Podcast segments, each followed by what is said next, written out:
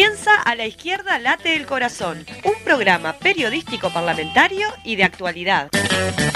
Acompáñanos por Radio Fénix 1330M y radiofénix.ui o más tarde en nuestras redes sociales. A la izquierda late el corazón. El accionar parlamentario cerca de la gente.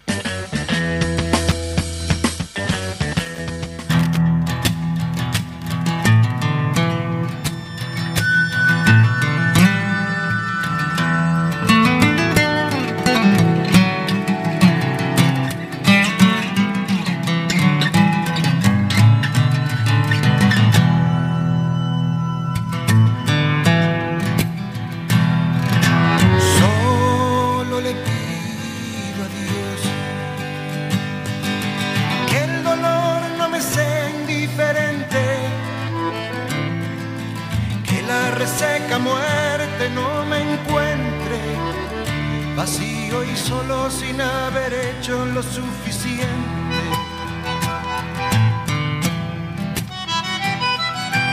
Solo le pido a Dios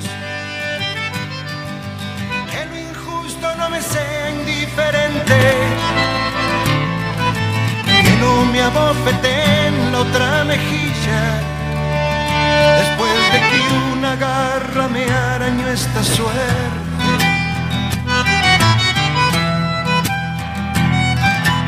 Solo le pido a Dios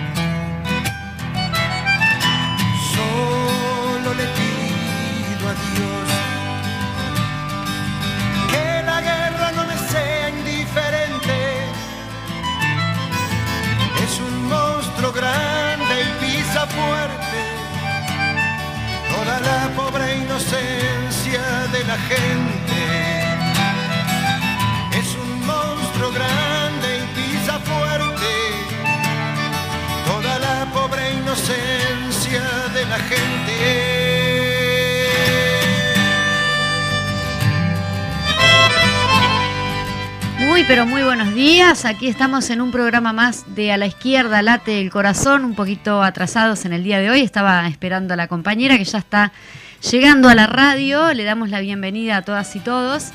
Y bueno, también este, hoy es el Día de los Finados. Decir, mi, mi hermana dice, bueno, en realidad no es el Día de los Muertos, también el de los vivos. Por eso le mando un feliz cumpleaños a Claudia Pedraja, que es mi hermana y en este momento está cumpliendo años. Fede, ¿qué te parece? Muy bien, aquí estamos en un programa más, como ya le decíamos, les mandamos un saludo a todas y todos los escritores que en este momento están allí en la Feria del Libro. Hoy este, comienza eh, la Feria del Libro ahí en el marco de la, de la Intendencia, en la carpa de la Intendencia de Montevideo. Y bueno, vamos a dejar que respire un poquito, Pavo. Buenos días, Pau, ¿cómo estás? Mira, te aguantamos, arrancamos ahí a hacer comentarios. Hoy es el Día de los Muertos, pero de los vivos también. Porque mi hermana cumple años hoy. Por eso, por eso de los vivos también. Y por eso de los vivos también. Muy buen mediodía para todos y todas. Venía escuchando por la Tranquila. por la radio, por el Sí. ¿cómo se llama? Por Fénix.uy. Radio Fénix 1330 AM. Y nos mandaron saluditos también, así que le mandamos saluditos a Luis Galo, que siempre nos está enviando saludos desde el programa Tarde Piaste. Y bueno, hoy tenemos una agendita bastante comprometida en una temática sola que le queremos dar todo el día hoy con esa temática. Pero antes quiero saludar a todos los trabajadores y trabajadoras que nos están escuchando, que tal vez hoy por el feriado no están trabajando y nos pueden escuchar en vivo. Ah, Así que, bien. claro. Era una limitante el tema de. Claro, porque para la radio, porque también di la, eh, los comentarios ¿no? de, la, de la gente que a veces dice, bueno, pero para la radio no es feriado y no, porque nosotros tenemos que estar saliendo al aire este, Claro. todos los días. Sí, Así sí. que bueno, nada, este, si te parece, hoy no tenemos la columna de Anita Olivera porque hay un tema que está para resolverse en el Parlamento que vamos a estar hablando para la, colu- la columna siguiente, es decir, para la columna del miércoles que viene. Así que igual de todas maneras, como ya le adelantábamos, hoy vamos a estar con la temática central que va a ser la reforma jubilatoria y no la reforma de la seguridad social como se les quiere mal llamar, ¿no? Perfecto. Este, así que si te parece, Pao, vamos con el audio, no en este caso de la diputada Ana Olivera, sino con el audio de Ariel Ferrari, que él eh, es este del directorio del BPS, más específicamente representante de los pasivos allí en BPS. Que el engaño no me sea indiferente.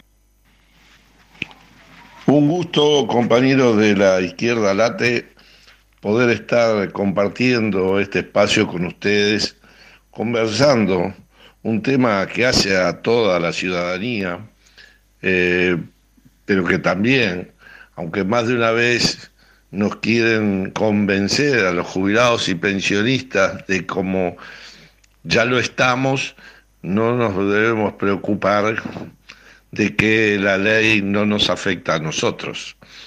Eh, es claro que los derechos en materia de seguridad social no se pierden. En las crisis más grandes que ha sufrido la economía de nuestro país, jamás el Banco de Previsión Social dejó de pagarnos en fecha las pasividades a cada uno de nosotros. Pero no estamos hablando de eso, estamos hablando de un derecho humano fundamental como es la seguridad social. En la Declaración Universal de las Naciones Unidas, allá al final de la Segunda Guerra Mundial, se, redactó. Y, bueno, dentro de la declaración hay un par de artículos que habla de la seguridad social como derecho humano, habla de la seguridad social como una responsabilidad del Estado que frente a cualquier contingencia que a lo largo de la vida podamos sufrir, cualquier ciudadano, bueno, exista una prestación en materia de seguridad social que haga que esa contingencia no sea tan gravosa. Así va recorriendo la vida con nosotros, desde el embarazo que atiende a la mujer trabajadora o a la compañera del trabajador, ese niño que nace y tiene asignación familiar y si tiene una discapacidad, todo lo que es el área de la salud del BPS, o los derechos que a lo largo de la vida, como el Sistema Nacional Integrado de Salud, cubre al trabajador y su familia, y esta es una de las reformas que se han hecho por el 2008, cuando a veces se dice que pasaron muchos años de bonanzas económicas y no se hicieron ninguna reforma. Han habido reformas sustantivas, no estructurales, pero han habido reformas que han ampliado derechos, que han mejorado la cobertura y que sin pensar que íbamos a tener una pandemia, cuánto ayudaron esas mejoras en los derechos de seguridad social para poder salvar eh, esa crisis tan brutal sanitaria que permitió con un sistema nacional integrado de salud que todos tengamos la misma atención, los mismos derechos y las mismas posibilidades en el marco del COVID-19.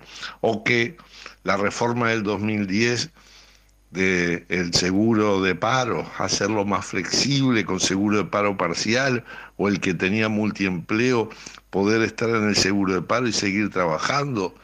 Todo ello ayudó también a la economía de las empresas y al mantenimiento del empleo. O cómo ampliamos los derechos jubilatorios, rebajando de 35 años a 30 años los exigidos para con 60 años de edad jubilarse y en particular a la mujer reconocer por cada hijo nacido vivo un año de trabajo y así crear un conjunto de prestaciones de jubilaciones por edad avanzada. A partir de los 65 años, hoy se puede jubilar con 25 o a los 66 con 23 y así hasta llegar a 70 y 15, que era la única causal que había antes de la reforma del 2010. Por lo tanto, ese proceso de reforma exitoso de ampliación de la cobertura insuficiente y que debe seguir profundizándose es lo que reivindicamos a la hora de hablar de reforma del sistema de seguridad social. Hoy no se está haciendo una reforma del sistema de seguridad social, se está solamente haciendo una reforma del derecho jubilatorio y pensionario. Y cuando las razones que nos dicen que es imprescindible y urgente reformar este modelo, lo primero, la urgencia quedó demostrado que no era tal cuando la propia coalición de gobierno con sus representantes y los integrantes del Poder Ejecutivo pasaron 11 meses después de presentarle el proyecto al presidente de la República para elaborar el proyecto de ley definitivo y hay algunos que todavía tienen observaciones. Porque la seguridad social, si quiere ser sostenida en el tiempo, si quiere ser reformada, como periódicamente hay que analizarla para ver si está adaptada a la realidad del mundo del trabajo, a la realidad socioeconómica que vive cada uno de los países, no se puede hacer con urgencia no nos pueden decir que en 45 días hay que votarlo porque no ha habido diálogo y no puede seguir sin diálogo intentando reformar la seguridad social. Porque es cierto, en la comisión de expertos se recibieron cerca de 100 delegaciones, pero estas delegaciones solamente expresaron su opinión, pero después no hubo un debate, no hubo intercambio, no hubo diálogo para en determinado momento concluir en una propuesta consensuada o con amplias mayorías para que se sostengan en el tiempo. Entonces nos dicen que tenemos un país envejecido, que cada vez vivimos más y por eso hay que reformarlo. Y bueno, cuando uno busca en esos 330 artículos cuáles son las políticas de cuidado que atiendan a los adultos mayores, cuando van perdiendo autonomía y precisan de apoyo, de asistencia, no hay ningún artículo que nos hable de eso. Por otro lado, en la otra punta tenemos a los niños que hoy tienen un nivel de más del 24% por debajo de la línea de pobreza, pobreza creciente en la niñez y que no se debe confrontar con los viejos y que bueno, eh, son políticas en materia de seguridad social como las que hicimos también por principio de 2006-2007, que pasó a ser un derecho del niño y más de 400.000 asignaciones se empezaron a pagar que antes se pagaban 100.000 y en aquel momento de un 53% en situación de pobreza bajamos a un 17 que lamentablemente está empezando a crecer cada vez más. Pero cuando uno va al proyecto de ley de vuelta, no encuentra ninguna medida hacia la niñez. Por lo tanto, ese es nuestro cuestionamiento. otra reforma es posible, no esta reforma injusta que no podemos compartir y que por eso los jubilados y pensionistas con nuestra ONASPU, el próximo 10 de noviembre nos concentraremos en el entrevero y marcharemos hasta Plaza Independencia para allí hacer sentir nuestra opinión, nuestras reivindicaciones y que el aumento del primero de enero que corresponde por constitución de la República sea realmente un aumento y no como en los últimos tres años que fue por debajo de la inflación y hoy corremos nuevamente el riesgo de que haya una caída y que esa situación que hoy tienen miles de jubilados y pensionistas de tener prestaciones absolutamente insuficientes se sigan profundizando. Por eso invitamos a todos y los esperamos 10 de noviembre en Plaza del Entrevero. Un abrazo y gracias por el contacto. Bueno, por allí teníamos este, a Ariel Ferrari, que es de directorio de los pasivos del BPS y bueno, continuamos entonces con esta agenda de... Sí, capaz que comentar un poquito de, contexto que ingresó el Parlamento el proyecto de ley acordado por la coalición de gobierno sobre la reforma de las jubilaciones, que ya está al propio Saldain, le dice eh, reforma de las jubilaciones. El Frente Amplio se posicionó de manera negativa al proyecto de ley, una mesa política el lunes en el Arbolito, eh, y previamente el PCNT también había manifestado su rechazo a la iniciativa.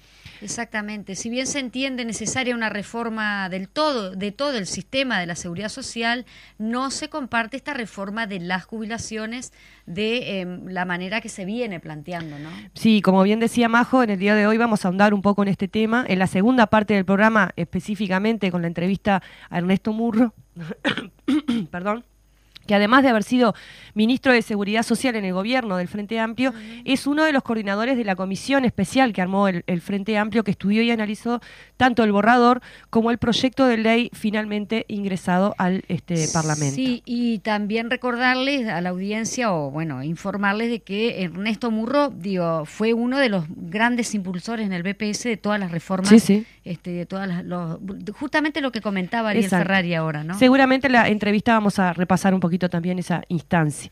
Pero bueno, viene, viene intenso el tema de la discusión de la reforma de las jubilaciones, como también viene intenso la, eh, transformación educativa, eh, bastante autoritaria por parte del gobierno. Bueno, pero eso ya entra dentro de lo que serían las luchas, ¿no? Y, las movilizaciones. Y cómo responde, exacto, cómo responde el movimiento popular a, a, todas estas iniciativas y atropellos, ¿no? Así que si te parece, Majito. Vamos a la plaza. Vamos. La lucha al movimiento. Vamos a la plaza. Este viernes 4 de noviembre, el Espacio Democrático Avanzado invita a una charla abierta sobre el desafío de una nueva síntesis, la política, los partidos y los movimientos sociales. Participarán Claudia Pascual, exministra eh, de la Mujer y senadora de Chile, Marcos Carámbula, Oscar Andrade y Lilian Abrasinska. La actividad se realizará en la huella de Sereñi a las 19 horas. Y el sábado 5 de noviembre, la Intersocial del municipio F realiza una actividad dirigida a vecinos y vecinas del municipio justamente sobre reforma jubilatoria en Uruguay. Hay un montón de actividades por todos lados, vayan para informarse. La actividad se realizará, esta en particular, el sábado 5 de noviembre, decíamos, a las 16 horas en Ruta 8 y Camino Repeto. Exactamente. Este miércoles pasado le informábamos sobre la movilización del sindicato del CASMU en la puerta del Ministerio de Trabajo y Seguridad Social reclamando este eh, ante el despido de 86 trabajadoras y trabajadores. Bueno, en ese sentido, el portal de noticias del pit informó que la Federación Uruguaya de Salud señaló que eh, fruto de un intenso trabajo y eh, se llegó a una solución consensuada entre todas las partes involucradas. En los próximos días quedará instalada la comisión que analizará la situación del CASMU. Asimismo, se acordó que los 86 trabajadores y trabajadoras enviados al seguro de paro no serán despedidos. Sí, para la FUS, la firma del convenio colectivo es una victoria de la salud privada y se trata del mejor convenio que se podría lograr en este momento político. Así que bien por los compañeros y compañeras de, de AFCAFMU menú. Veremos cómo sigue desarrollándose, ¿no? La, la, porque ahora está esa mesa de negociación, por lo menos lo que sí se logró justamente es eso, que no fueran 86 despidos, sino 86 envíos a seguro de, de paro. Exactamente. Eh, Este seguimos. lunes el presidente Luis Lacalle Pou se reunió con autoridades de la educación para ratificar el avance hacia la transformación educativa y acordar una campaña nacional para su difusión, encuentro que no fue bien visto por FENAPES, informó Caras y Caretas. El cónclave del día de ayer, por el lunes, muestra una profunda debilidad de este proceso porque se toma como una campaña electoral violentando la autonomía del desconcentrado de ANEP de una forma escandalosa, manifestó Em- Emiliano Mandasen, secretario de la Federación Nacional de Profesores de Educación Secundaria, eh, FENAPES al medio.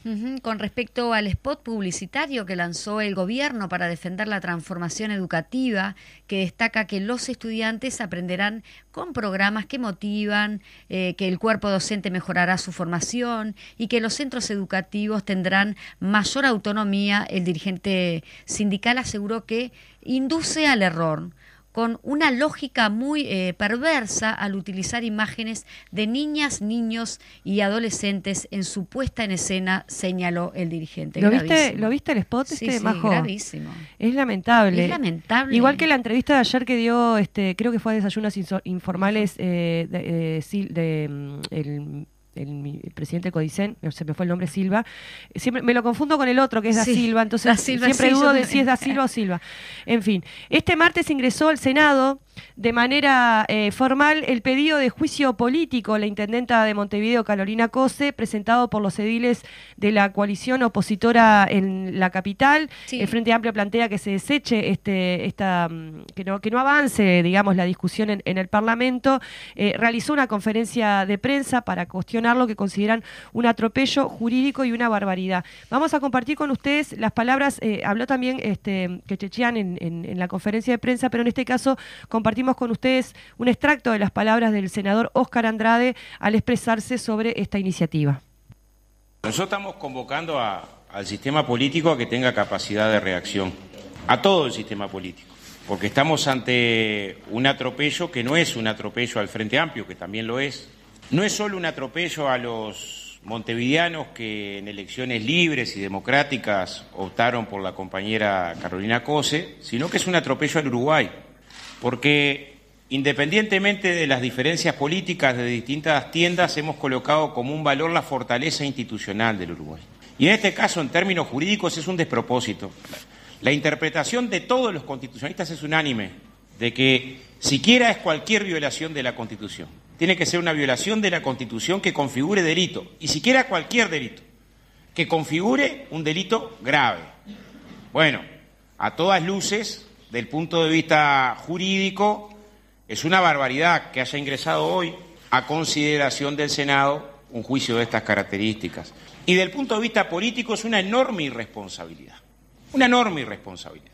Nosotros convocamos a que el Partido Colorado, el Partido Nacional, el Partido Independiente, Cabildo Abierto, todos los partidos con representación parlamentaria, se pronuncien de manera contundente a que por este camino no es por el que se dirimen las diferencias políticas. Se nos ha preguntado que tendríamos que tener tranquilidad porque se sabe que no tienen los votos en el Senado. Bueno, eh, yo creo que cometeríamos un grave error si no reaccionáramos ante un despropósito como este, en señalar la responsabilidad política, porque esto no llegó solo al Senado, llegó a partir de algunos ediles de la oposición, al final no todos firmaron, que intentaron generar una acción que claramente lo que genera es un proceso de riesgo de la estabilidad. O sea, cualquiera que va a discutir con un gobernante, se discute con un gobernante que está atravesando un juicio político, se le genera una incertidumbre. Y este no parece ser el mecanismo en el que resolvamos las diferencias. Uno puede revisar las gestiones de los gobiernos municipales. Y le puede gustar más o menos la transparencia que existe en los distintos gobiernos municipales, los ingresos, los cargos de confianza, la respuesta a los pedidos de informe. Se hace desde un lugar, la discusión política y respetar lo que la ciudadanía resolvió, no por el camino de un proceso destituyente que es una pésima señal para el Uruguay y que va a tener al Frente Amplio todo, no solamente a la bancada de senadores, en alerta en el sentido de decir, cuidemos lo que tanto costó construir, que es un país con fortaleza institucional. Muy bien, por allí teníamos la, la palabra del senador Oscar Andrade en, en, otro, en otras eh, temas que se me fue acá. Estábamos hablando justo El ingreso de juicio político, eh, de la solicitud de juicio político, la intendenta Carolina Cose, que ingresó efectivamente al Parlamento y entonces allí este, las palabras de Andrade en el marco de la conferencia de prensa del Frente Amplio, donde lo que se está pidiendo es que no se, no se avance, digamos, por falta de mérito. Bueno, eh, no podemos dejar de mencionar entonces que este domingo fue un día mm, especial para todo, para toda Latinoamérica, eh, por así decirlo. Exactamente. Exactamente. Eh, el triunfo de Lula este pasado domingo, al respecto, el Frente Amplio, como queríamos mencionarle, emitió un comunicado en el que expresa que en Lula saludamos al pueblo brasileño que con su voto reivindicó la democracia, la esperanza y, eh, la esperanza y el progreso eh, frente al autoritarismo, el odio y el retroceso bolsonarista. Muchos y complejos son los desafíos que deberá encarar el gobierno que asumirá funciones el primero de enero del 2023, manifestó en un comunicado la fuerza política, Frente Amplio, entre ellos los derivados de una sociedad electoralmente polarizada y de la cual amplios sectores se identifican con expresiones políticas que promueven la intolerancia, la violencia, la exclusión y la desigualdad social, así como la concentración del poder y la riqueza. Sí, en todo presente hay varios futuros posibles, pero el presente abierto con la tercera elección presidencial de Lula da Silva hace posible un futuro mejor para el pueblo brasileño. Un futuro que también puede ser el nuestro, porque a pesar de todo, los pueblos siempre vuelven y avanzan, expresó el Frente Amplio. Que esperemos que siga avanzando para estos lados también. Sí, sí, ya a nivel regional hay, hay este, aparecen nuevamente estos, estas, estos nombres de estos este, organismos regionales que habíamos construido justamente en la época este, de, oro, digamos, de, del, progresismo, de la primera hora, si se quiere, del progresismo.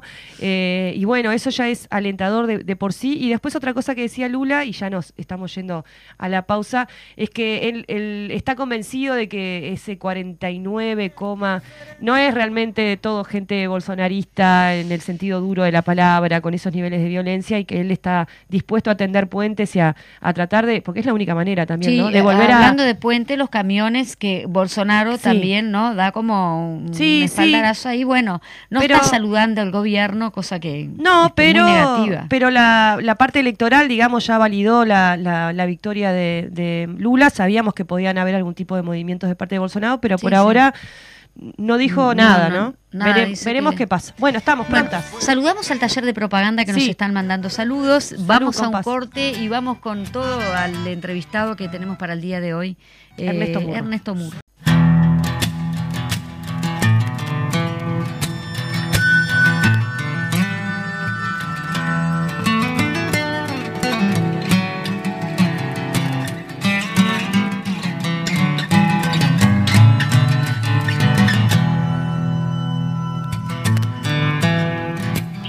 Bien, eh, volvemos. Ahora nos vamos de lleno con la entrevista central del día de hoy que tenemos ya en línea al ex eh, ministro de Seguridad Social, Ernesto Murro, y vamos a estar tratando justamente la, la temática de la reforma jubilatoria, así la hemos eh, de mencionar. Buenos días, Ernesto, ¿cómo estás? Muy buenos días, un gusto estar con ustedes y con la audiencia. Muchas gracias por esta invitación y esta posibilidad de intercambiar información y puntos de vista sobre un tema tan trascendente.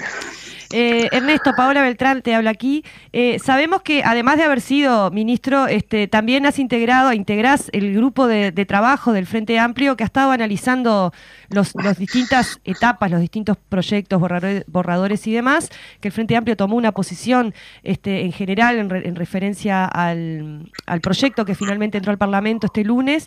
Y bueno, queríamos desde tu, desde tu posición, desde tu opinión, este, que nos puedas Em, informar sobre cuáles son los principales elementos este, de esta propuesta de reforma que, se entienden eh, que perjudican, digamos, a, los trabajadores y trabajadoras y que, eso también lleva a que el Frente Amplio tome esta posición. Bueno, creo que en primer lugar estamos ante una muy buena resolución del, Frente Amplio que se hizo pública hace 48 horas, el lunes pasado eh, en el marco, además de ese motivo acto en el Club Arbolito al querido compañero Tabaré Vázquez. Y creo importante destacar el hecho de que eh, por primera vez en la historia, felizmente, en estos dos años, el Frente Amplio viene teniendo eh, tanto en los documentos técnico-políticos como en las resoluciones de su mesa política, viene teniendo acuerdos, viene teniendo unanimidades, y me parece que eso es bien importante porque, por ejemplo, en reformas anteriores, como la de 1989, cuando se estableció en la Constitución que las pasividades debían ajustarse igual que los salarios, o en la reforma de 1995 que creó el actual régimen mixto con AFAPS, habían posiciones diferentes. Y creo que bueno el hecho de que ahora tengamos un grupo de trabajo de una treintena de compañeras y compañeros con experiencia en ministerios, en cajas, en BPS, contadores, economistas, abogados, sociólogos, gente que ha desarrollado administración y ha elaborado propuestas, bueno, creo que es una, una fortaleza importante y al mismo tiempo que, bueno, que el Frente Amplio es el único partido político que en, estas, en estos dos años y en las cuatro etapas que lleva este proceso, que fue la primera etapa de diagnóstico, la segunda etapa de recomendaciones, la tercera etapa más reciente de anteproyecto de ley y ahora en el proyecto de ley, bueno, siempre ha elaborado documentos en acuerdo, en consenso, por unanimidad, y por eso destaco también la, la resolución comunicada públicamente este lunes. En cuanto a los aspectos, yo creo que la propia resolución del Frente Amplio del lunes pasado, eh, ya en su título, en su primer párrafo, dice, esto no es una reforma de la seguridad social, Exacto. Eh, es solo una reforma de jubilaciones y pensiones, que sin duda es muy importante.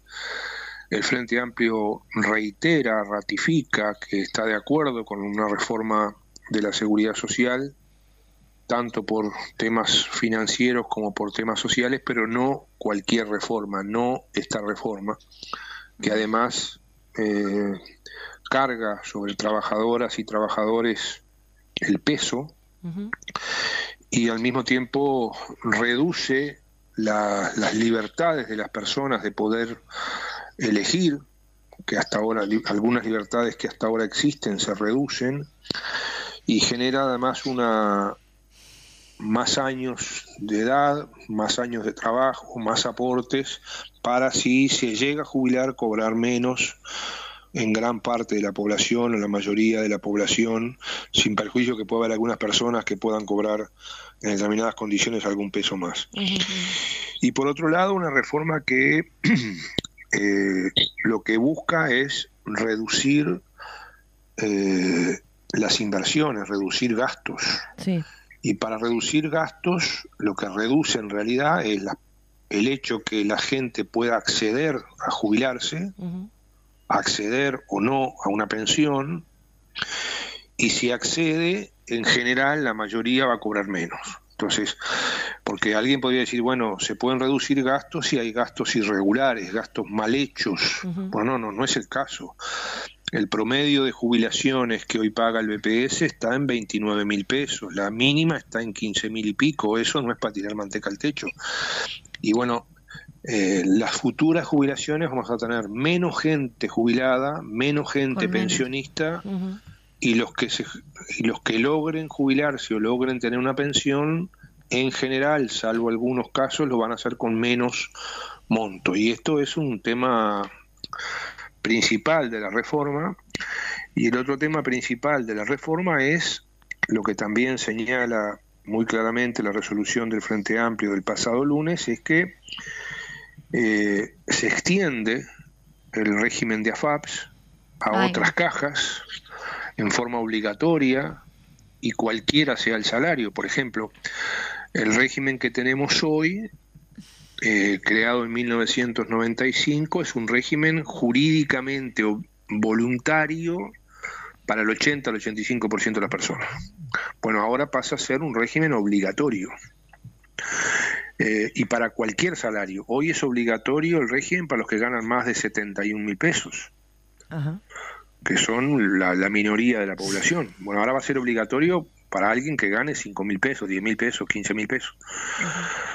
Y al mismo tiempo, este, eh, en este proceso no es que vamos al actual régimen mixto con la FAP, sino que vamos a un régimen peor, con más incertidumbres, con más inseguridades, trasladándole a las personas más responsabilidades de tener que eh, bueno tomar determinadas decisiones que este, no les dan garantías a la gente suficientes para una cosa tan importante como es la jubilación o la pensión.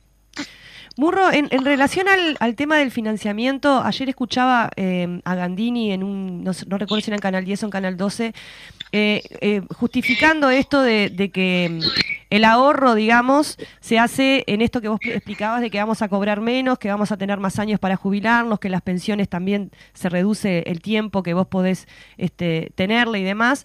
Y entonces se preguntaba si no había otra manera de, financiar y él, y él decía, bueno, que le pongas un impuesto, pero le seguís, el bolsillo es uno solo, decía Gandini, ¿no? Como que la única, la único lugar en donde se podía financiar, eh, resolver, digamos, el tema del déficit era siempre eh, con el bolsillo de los trabajadores y trabajadoras.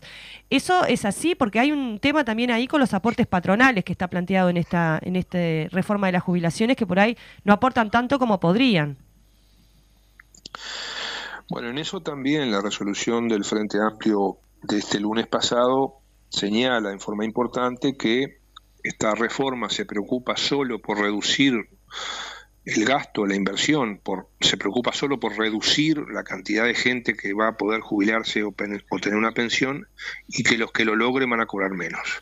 Y no se preocupa por pensar en otras fuentes de financiamiento, en otras alternativas, eh, y eso eh, también es una de las cosas que destaca la resolución del Frente Amplio. ¿Por qué decimos esto? Porque, por ejemplo, hay otros países que hace décadas eh, ya han pensado que solo con los aportes de los trabajadores y de las empresas no alcanza para financiar una buena seguridad social. Por ejemplo, Noruega, que tiene un muy buen sistema. Bueno, Noruega tiene una fuente muy importante de financiamiento que es eh, un impuesto a las altas ganancias, a las altas ganancias de las empresas petroleras de Noruega. Alguien puede decir, bueno, en Uruguay no hay petróleo, sí, pero hay altas ganancias en otros sectores. ¿Mm? Por ejemplo, el compañero Danilo Astori durante la pandemia de COVID propuso un impuesto del 2% a los depósitos de uruguayas y uruguayos que gente que tiene plata y que sacó la plata del país. Y son ni más ni menos que 40 mil millones de dólares.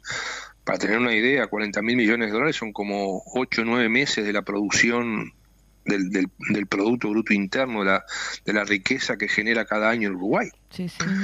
Y bueno, eh, por ejemplo, nosotros cuando hicimos la reforma de caja bancaria en 2008, allí se acordó crear un impuesto a las ganancias de los bancos. O sea, no solamente hay aportes de los trabajadores y de las empresas y de los jubilados según el salario, sino además se creó lo que se llama prestación complementaria patronal, un impuesto a las altas ganancias de los bancos, que está siendo una de las fuentes de financiamiento de la caja bancaria.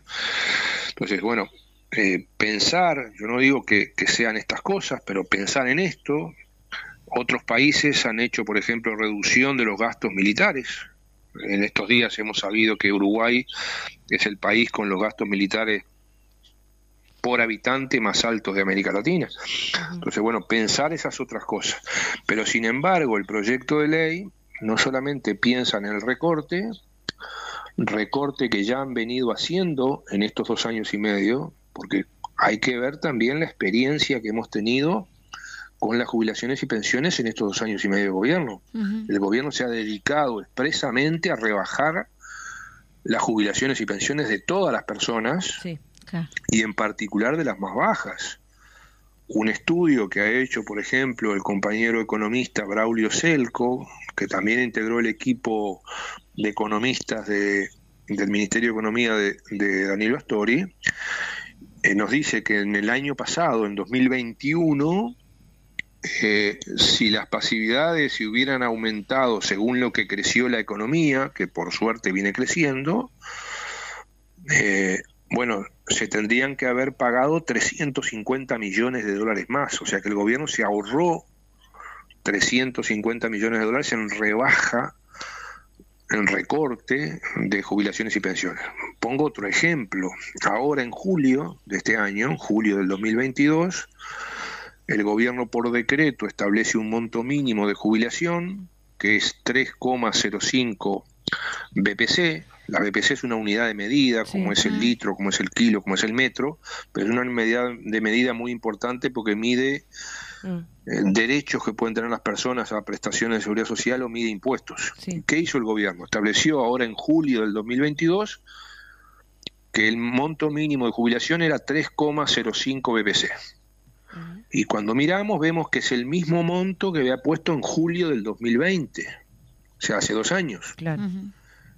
En julio del 21 lo subió a 3,10, lo subió, es cierto, pero ahora lo volvió a bajar. Y resulta que ahora además es más bajo todavía que en el 20 porque además rebajó el valor de la BPC. O sea, es como si hubiera achicado el metro, hubiera achicado el kilo. Entonces, estas cosas están pasando. Y en este marco eh, por ejemplo, el propio proyecto de ley de reforma dice, bueno, van a haber aportes obligatorios a, las cajas y a las AFAPs, pero además promueve que haya aportes voluntarios. ¿Mm? Y cuando vemos los aportes voluntarios, por un lado tenemos que los empresarios dicen nosotros nos vamos a poner un peso más. Exacto. Por tanto, ese aporte voluntario se le va a pedir a los trabajadores. Y además, después se faculta en el proyecto de ley este al Poder Ejecutivo a que los dos puntos de IVA que se nos descuentan cuando pagamos con tarjeta, sí. con los nueve puntos de IVA que se nos descuentan cuando comemos o cuando alguien va a un hotel o, a una, o alquila algo, esos dos puntos y nueve puntos el Poder Ejecutivo podrá resolver que vayan a una cuenta individual de AFAP. Esto es lo que nosotros hemos denominado como Frente Amplio un aumento encubierto del aporte de los trabajadores. Claro. Que además se propone como voluntario, pues obligatorio. Pues si el Poder Ejecutivo lo resuelve que vaya al país, es obligatorio. Es, es algo supuestamente voluntario que pasa a ser obligatorio. Sí, sí. Eh, Entonces, este tipo de cosas son las que no estamos de acuerdo. Con respecto a los activos, es decir, los trabajadores activos, ¿cómo impactaría esto? Porque tenemos salarios por de, los activos, ¿no? Salario por debajo del salario mínimo y, un gobierno que está promoviendo justamente un segundo, una segunda una changa, un segundo empleo con aportes también irregulares. Eso se supone que también va a impactar en, el tema de eh, la, cantidad de años para la edad jubilatoria. El Frente Amplio a futuro, ¿cómo está viendo eso y cómo van a bajar, digamos, a informar a los trabajadores también activos de lo que se viene, ¿no? Bueno, en primer lugar, sobre el final de tu pregunta, el Frente Amplio resolvió también el lunes, y lo dice la declaración, salir ahora a hablar este, en los medios de comunicación, hacer reuniones. Eh, nosotros, por ejemplo, anoche estuvimos con la mesa departamental del Frente Amplio de Paysandú, este viernes estaremos con la departamental de Río Negro, hemos comenzado en el día de ayer a a dar algunas entrevistas que nos están solicitando, como muy amablemente nos solicitaron ustedes. Eso por un lado. Por otro lado, eh, acá hay una serie de cosas que van a afectar directamente a los trabajadores. En primer lugar, el incumplimiento de la promesa del señor presidente de la República cuando era candidato, que dijo que a los actuales trabajadores y trabajadoras no se les iba a cambiar la edad de jubilación. Bueno, eso no es así. En Uruguay hay aproximadamente 1.600.000, 1.700.000 personas trabajando. Mm. Bueno, aproximadamente un millón de personas mm. que hoy están trabajando, personas menores de 50 años, personas menores de 47 años, aproximadamente, reitero, un millón Sí. de personas, se les cambian las, las normas y se les aumentan las edades para jubilarse. Y se les reducen los derechos y se les reducen lo que van a cobrar de jubilación y de pensión. Eh, segunda cosa, hay otros cambios, por ejemplo. Eh, hoy, en general, este, se trata de que se aporte por todo lo que un trabajador, una trabajadora percibe de salarios. Bueno, este proyecto de ley, por ejemplo, prevé que las, las partidas no mensuales de salarios, esas partidas salariales que se cobran cada tres meses, cada cuatro meses, cada seis meses, por ejemplo, por productividad, Claro. por presentismo, por antigüedad, por favorecer la igualdad de género, por cumplimiento de metas, que son fruto además de la negociación colectiva en el sector privado y en el sector pu- público. En muchos casos, bueno, esas partidas no mensuales van a ir a solamente a una cuenta individual, no van al BPS ni a las Ah. otras cajas. La otra cosa que también es importante tener en cuenta es lo que pasa, por ejemplo, con los trabajadores eh, zafrales, temporarios, a la orden, trabajadores precarios, trabajadores que trabajan de vez en cuando. Bueno, el artículo 241 del proyecto de ley exige que esos trabajadores tengan por lo menos 13 jornales por mes o ganen por lo menos 12.910 pesos para computarles el mes. O sea que si no trabajan 13 jornales o ganan menos de 12.910 pesos, no se les va a computar el mes, aunque lo trabajen y aunque lo aporten. O sea, esos trabajos, por ejemplo, trabajan menos días, van a aportar, pero no van a computar No, no, el mes. Entonces a esa gente se le va a hacer más difícil llegar. Claro. Y lo otro que hay que ver es el tema de pobres y no pobres. Por acá se supone como que los pobres y los no pobres trabajan igual y viven igual. No, no, no es así. Por ejemplo, hay estudios que se han hecho, eh, por ejemplo, en Santiago de Chile, la capital de Chile, que dos personas que viven, que nacen, viven, se desarrollan, una en un barrio pobre y otra en un barrio de ingresos altos, la diferencia de esperanza de vida es 18 años Claro. en, un- en las mujeres. Y la diferencia de esperanza de vida en los hombres es 11 años. Entonces, ¿dónde se pone la, la edad? ¿Mm? Porque si la ponemos, por ejemplo, vamos a decir, alguien podría decir, bueno, democráticamente pongámosla en el medio. Sí, si la ponemos en el medio de los 18 años, las pobres no van a llegar a jubilarse y las ricas se van a jubilar antes. Lo otro es lo que pasa en Uruguay. Acá hay dos estudios muy importantes que yo creo que son fundamentales cuando analizamos el tema de la edad, porque nosotros dijimos estamos dispuestos a discutir el tema de la edad, ahora no al barrer. Entonces tenemos dos estudios que fueron presentados en la comisión de expertos, además cuando funcionó la comisión de expertos para la Sí. reforma. Un estudio dice que a los 70 años, 70, 70, el 30% de las personas no llegan a juntar 30 años de trabajo. Ah, O sea, un tercio de las personas ni a los 70 años juntan 30.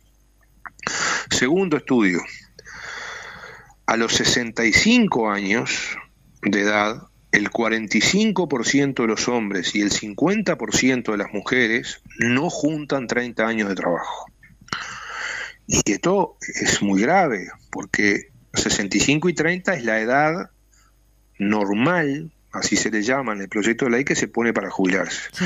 Y estamos sabiendo que la mitad de las personas a los 65 años no juntan 30. Peor para los pobres. Entonces, eh, estos temas son los temas eh, fundamentales para analizar cuando se analiza eh, este tipo de, de reformas. Bueno, ahí, por En ejemplo, nuestra opinión. el, el- uno en esto en este punto que vos planteas en relación a, a los trabajadores y trabajadoras más vulnerables, ¿no?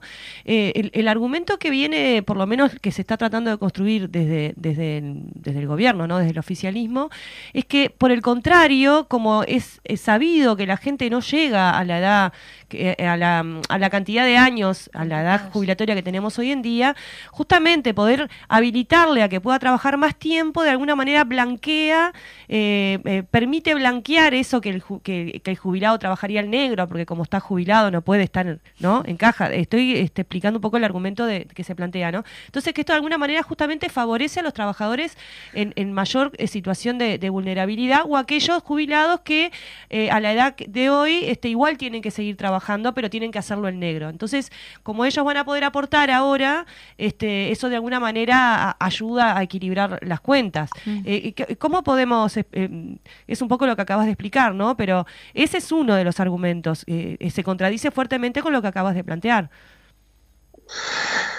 Bueno, en primer lugar, este, la, posibilidad de hacer compatible trabajo y jubilación fue una idea que incluso iniciamos en nuestro gobierno del Frente Amplio, con muchos cuidados, con muchas condiciones, porque también acá tenemos experiencias nacionales y experiencias internacionales. Por ejemplo, Francia, en el 2010, y Austria también, un poco antes, aumentaron la edad de jubilación. Pero luego los franceses, de haber aumentado la edad de jubilación en 2010, en el 2013 hicieron un estudio de qué había pasado después que aumentaron la edad para jubilarse. ¿Y con qué se encontraron? Con que solo la mitad de las personas seguían trabajando a esa nueva edad que aumentaron.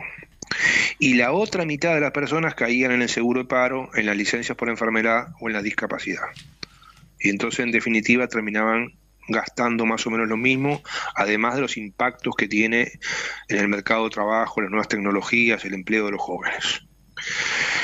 Acá también lo que se plantea eh, es que una persona después de jubilada pueda trabajar, pero ahí nuevamente se plantea que los aportes de esa persona que después de jubilada esté trabajando vayan también a una cuenta individual a la FAP. O sea, también ahí hay otro ejemplo más de cómo se desvían fondos que eh, debieran ir al sistema en general de seguridad social y solo se canalizan a las cuentas individuales de AFAPS. Entonces, este tipo de cosas hay que analizarlas más en complejidad, con más este, elementos, digamos, para poder ver qué es lo que pasa. Porque Recordemos, además, otro estudio que hay en Uruguay que hizo SIMBE, el Centro de Investigaciones Económicas.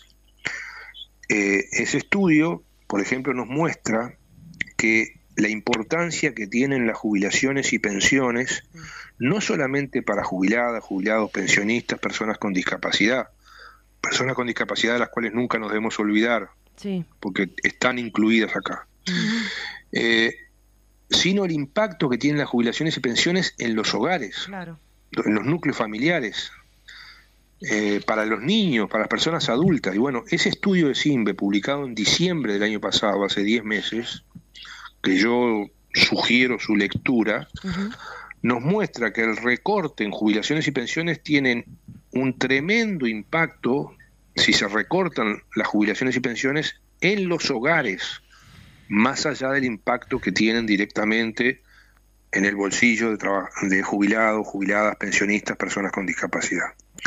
Por ejemplo, para el 20% de la población más pobre del Uruguay, para el 20% de la población más pobre del Uruguay, la quinta parte, eh, el principal ingreso de esas personas, de esos hogares, no son los salarios. El principal ingreso de esas personas son las prestaciones de seguridad social. Y dentro de ellas las jubilaciones. Por eso este, el recorte que se propone en las jubilaciones, la dificultad de acceso, porque yo reitero eso que decía hace unos minutos, un tercio de la población ni a los 70 años va a juntar 30 años. La mitad de la población a los 65 años no va a juntar 30 años. Peor para los pobres, peor para las mujeres, peor para los sectores vulnerados. Entonces, si la gente no llega, este, va a haber gente que se va a quedar sin trabajo a los 50, a los 60 años. Y va a tener que esperar sin ingresos hasta los 65 para ver si logra algo. Tú decías de las jubilaciones, ¿también entrarían las pensiones en eso de los perjudicados? Sin duda también, porque hoy, por ejemplo, eh, lo normal, lo, lo habitual, digamos, es que las pensiones eh, en general eh, las son en su mayoría para mujeres. Sí. Eh, entonces, ¿qué pasa? Hoy, por ejemplo, una mujer con 35 años queda viuda y tiene pensión de por vida. Imaginemos una mujer que queda con hijo, que tiene que seguir trabajando, que tiene que capacitarse para poder seguir trabajando con todos los cambios que hoy tiene el mundo en las tecnologías, las exigencias que tiene el mundo del trabajo. Bueno, en cambio ahora, con la nueva ley, esa mujer va a tener pensión de por vida desde los 50 años. Sí, sí, sí. Por ejemplo, entre los 41 y los, y los 50 va a tener solo por tres años. sí. Imaginemos una mujer que queda viuda con hijos, que tiene que trabajar, que tiene cuarenta y pico de años y va a tener pensión solo por tres. Sí, sí, sí. ¿Mm? Bueno, entonces este es otro otro aspecto este, muy importante del, del recorte, pero también hay efectos para los sectores medios de la sociedad. Eh, los sectores de ingresos medios, por ejemplo, eh, hoy existe para aquellos trabajadores que se afiliaran a una FAP sin estar obligados a afiliarse, Sí. por ejemplo, trabajadores que ganan menos de 71 mil pesos, que se afiliaran a una FAP porque les- por la publicidad, por los promotores, Sí, por- Pero hubo, pero hubo una época que te afiliaban a, a Prepo. Sí. Si te pasabas como Claro, determinada existe- cantidad de... existe una bonificación que paga el BPS, que paga el Estado, o sea que en definitiva paga la sociedad. Sí. Este, a las personas no obligadas a afiliarse a FAP, si se afilian, el BPS les paga, según los casos, hasta un 50% más por la parte de jubilación de BPS. Ahí va. Bien. Bueno, ahora eso va a regir hasta el 2032 y después no. ¿Ah? Entonces, eso también, esa mejora, que, se, que si bien era, era un, es un costo para el Estado, ¿m? esa mejora se saca, Bien. ¿m? a futuro se saca, Sí, se sí. mantiene durante el periodo de transición, pero a futuro se saca, y esa es una mejora que también, al sacarse, va a perjudicar particularmente a sectores de ingresos medios. Bien. Te- Murro. te- temas, temas como para desarrollar en, en- en más profundidad, ya estamos finalizando Sí. justamente el programa, pero bueno, in- interesante. Sí, te agradecemos, eh, te, te pedimos disculpas que no podemos seguir este ahondando, porque en realidad hay un montón de elementos para, para seguir este complejizando. Eh, bueno, nada, te agradecemos que hay- nos hayas dado este tiempo, seguramente te, te pedíamos que vuelvas en alguna otra instancia. Eh, y bueno, nada, y seguimos en contacto. Con mucho gusto y muchas gracias.